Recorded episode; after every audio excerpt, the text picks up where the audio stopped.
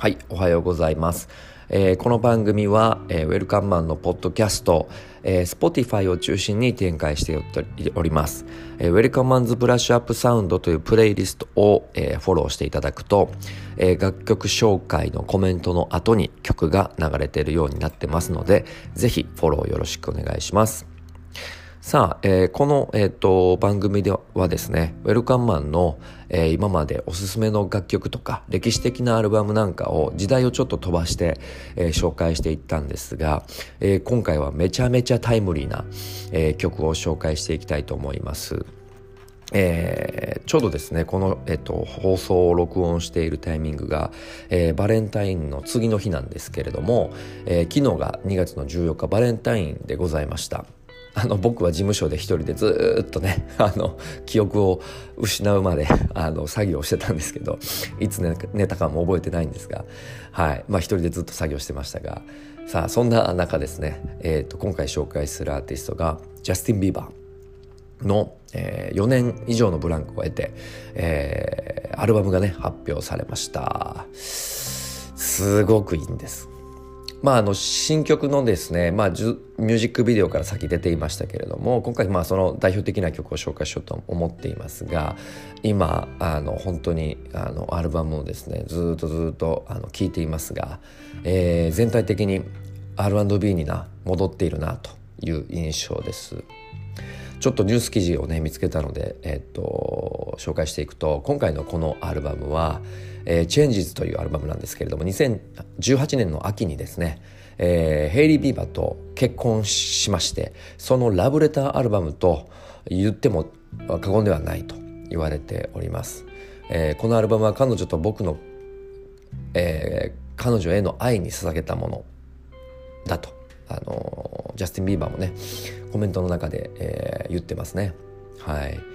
で2015年のパーパスではディプロとスクリレックスを迎えて中毒性の高いクラブサウンドを追求していましたが、えー、今回はすごく R&B 一本でね勝負しているという印象を受けます。えー、パーパスのねアルバムは本当に僕は歴史的なアルバムだと思っていてて、え、っと全曲本当に歴史に残る曲だなと思っていますのでまたこちらも紹介していきたいと思うんですけどもえ、っと約5年前か5年前になるんですけど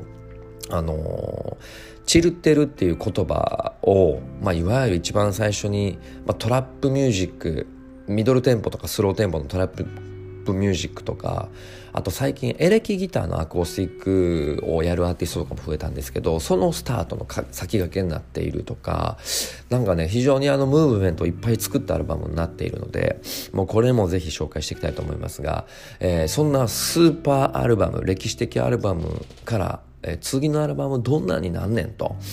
いうねそんなワクワク感があった中、えー、非常にストレートな R&B そしてジャスティン自体もあの自分の原点に戻ったよって言ってるぐらいねあの本当に原点に戻った R&B 作品になっております。はい、